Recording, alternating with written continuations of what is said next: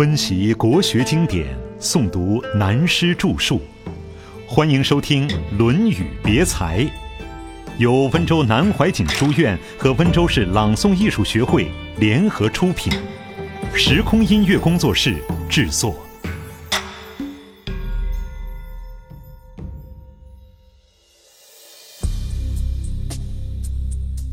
无愧平生事大难。这篇下面差不多都是门人的记载，下一节是讲曾子。曾子有疾，召门弟子曰：“其与足，其与手。”诗云：“战战兢兢，如临深渊，如履薄冰。而今而后，无知免服。”小子。这一节最后的小子，现在是骂人的。你这个小子，过去的意思就是年轻人。等于现在说的“你们这些年轻人”，这是他对学生的称呼。这一节话为什么加在《泰伯篇》里？这是颜回死后传承孔子道统的曾子对学问修养的经验谈。我们在第一篇里就读过曾子所提出的每天以三件事反省自己的学养：为人谋而不忠乎？与朋友交而不信乎？传不习乎？现在他有病快要死的时候，召门弟子，这里门人与弟子连起来用，就是曾子把学生乃至他的徒孙们叫到前面来，吩咐后事。他说：“其与足，其与手。”根据这六个字就知道曾子已经病得手脚都麻痹了。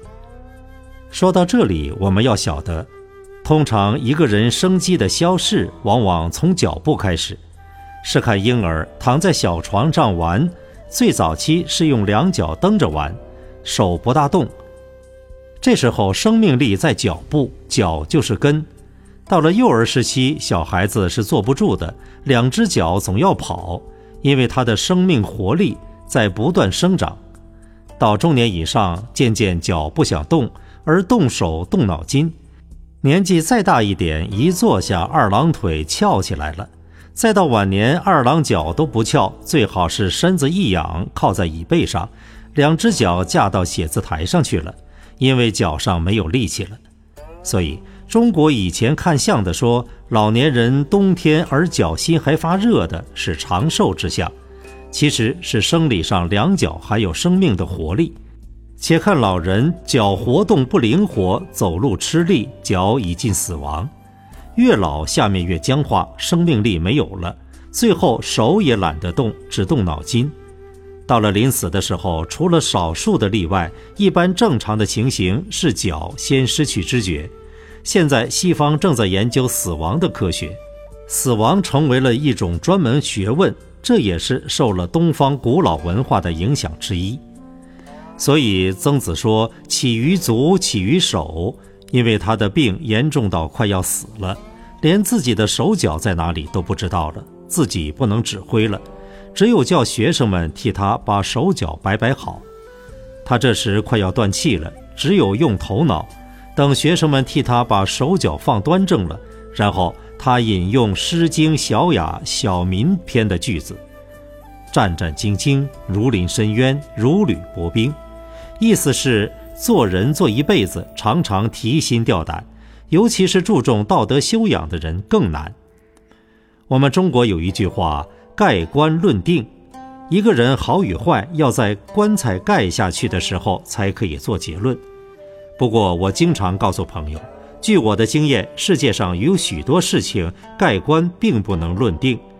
我就发现，许多人带着冤枉进到棺材里走了，绝对的好人行善一生。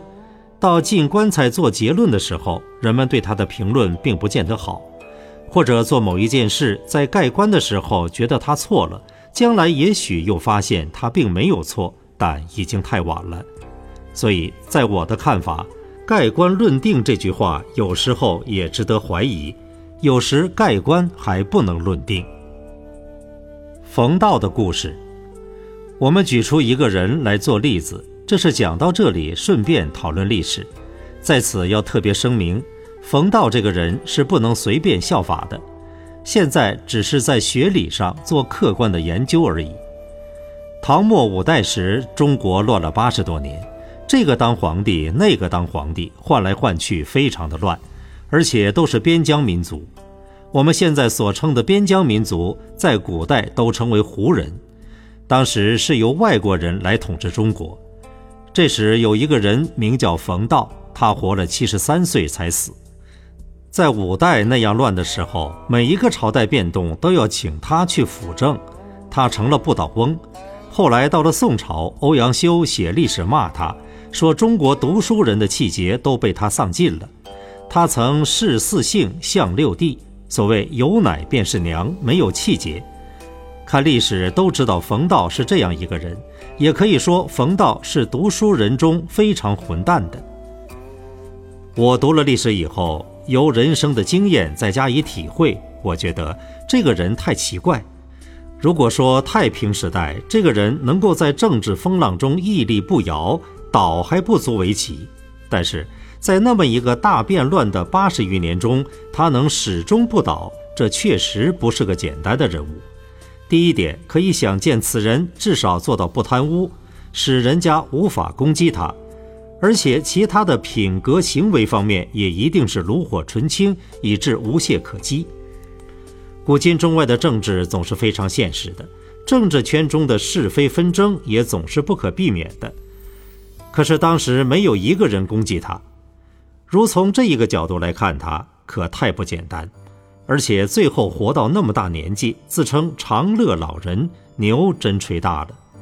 历史上只有两个人敢这么吹牛，其中一个是当皇帝的清朝的乾隆皇帝，自称十全老人。做了六十几年皇帝，活到八十几岁死，样样都好，所以自称人生已经十全了。做人臣的只有冯道，自称长乐老人。这个老人真不简单。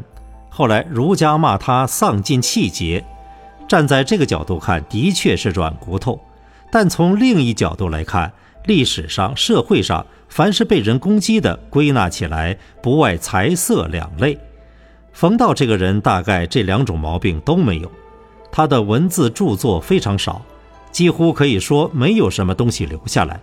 他的文学好不好不知道，后来慢慢找，在别的地方找到他几首诗，其中有几首很好的，像《天道》：“穷达皆由命，何劳发叹声？但知行好事，莫要问前程。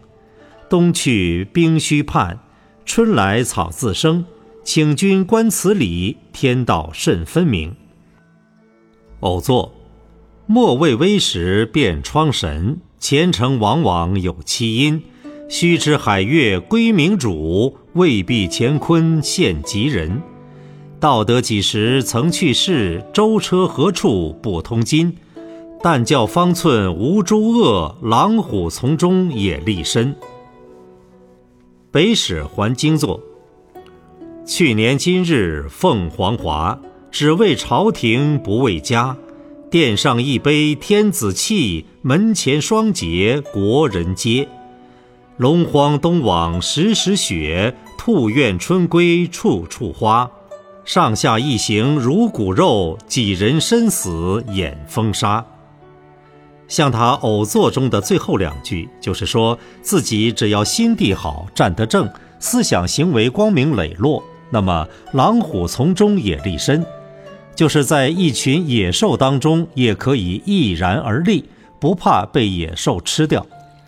我看到这里，觉得冯道这个人的确有常人不及之处。尽管许多人如欧阳修等批评他，谁当皇帝来找他，他都出来。但是从另外一个角度看，这个人有他了不起处。在五代这八十年大乱中，他对于保存文化、保留国家的元气都有不可磨灭的功绩。为了顾全大局，背上千秋不忠的罪名。由他的著作上看起来，他当时的观念是向谁去尽忠？这些家伙都是外国人打到中国来，个个当会儿皇帝，要向他们去尽忠，那才不干呢。我是中国人啊，所以他说“狼虎从中也立身”，他并没有把五代时的那些皇帝当皇帝，他对那些皇帝视如虎狼。再看他的一生，可以说是清廉、严肃、醇厚，度量当然也很宽宏，能够包含仇人，也能够感化仇人。所以后来我同少数几个朋友谈到历史哲学的时候，我说这个人的立身修养值得注意。从另外一面看，他政治上的态度、做人的态度并不算坏。几十年后，文化之所以保存，在我认为他有相当的功劳。不过在历史上，他受到没有气节的千古骂名，所以讲这一件事，可见人有许多隐情，盖棺不能论定。说到这里，我们要注意，今天我们是关起门来讨论学问，可绝不能学冯道。老实说，后世的人要学冯道也学不到。因为没有他的学养，也没有他的气节。且看他能包容敌人，感化敌人，可见他几乎没有发过脾气。有些笨人一生也没有脾气，但那不是修养，是他不敢发脾气。冯道能够在如此大风大浪中站得住，实在是值得研究的。这是讲历史上比较大的事。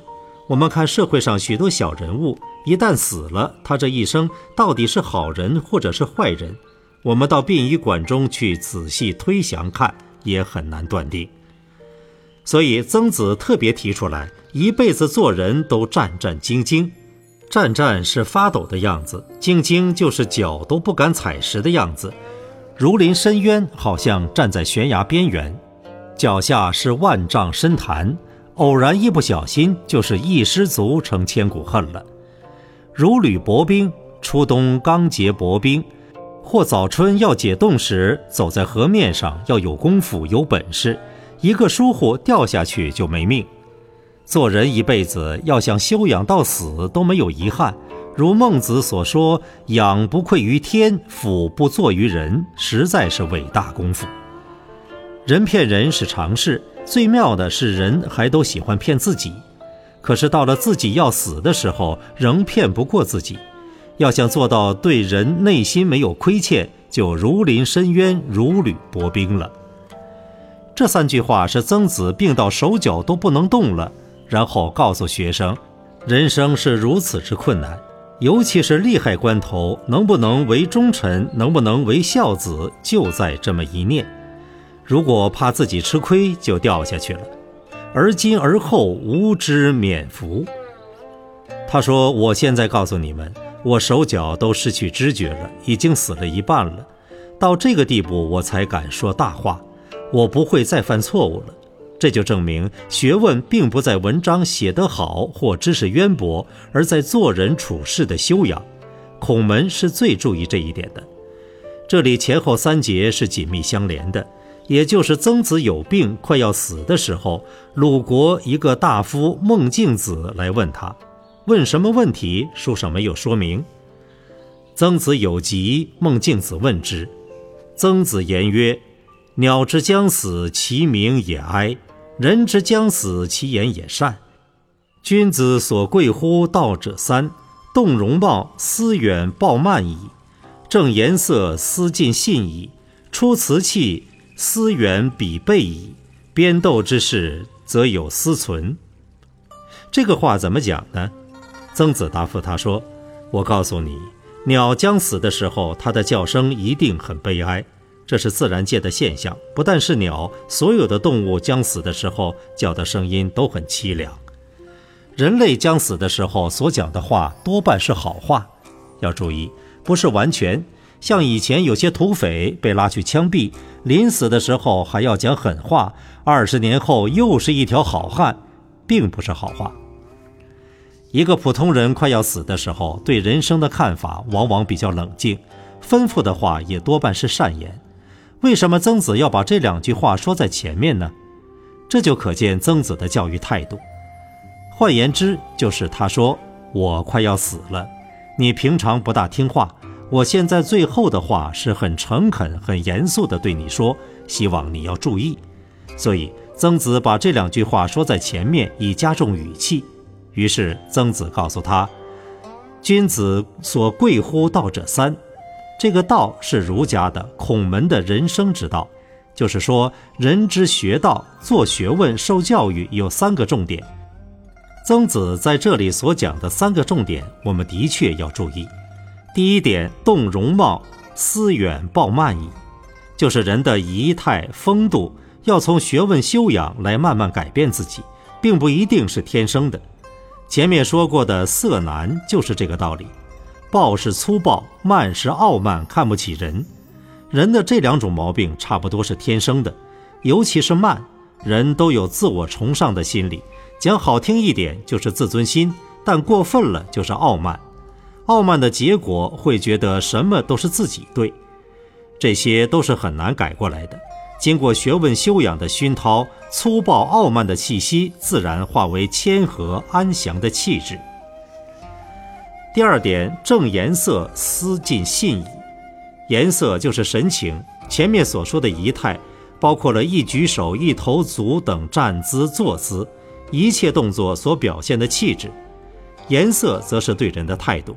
例如，同样答复别人一句话，态度上要诚恳，至少面带笑容，不要摆出一副冷面孔。正颜色，思尽信矣。讲起来容易，做起来可不容易。社会上几乎都是讨债的面孔，要想做到一团和气，就必须内心修养得好，慢慢改变过来。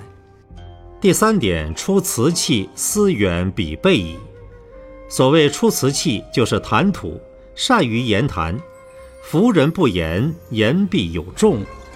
这是学问修养的自然流露。做到这一步，当然就远比备了。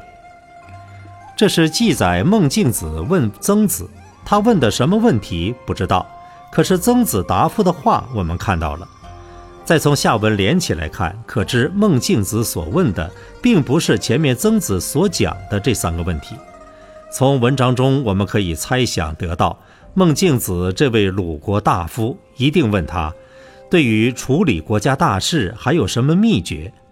而曾子不管那些，把问题撇开了。只教他做人做事的道理，因此下面一句话说：“编斗之事，则有私存。”所谓编斗是古代的祭器，用竹制成，在这句话里代表着执政之事。古代政治上的朝规朝服都有不同的标记，尤其如执法施政的文物，对此更注重。像以前宪兵的臂章图案。有人以为是狮子，其实不是狮子，是跸，古代执法的标志。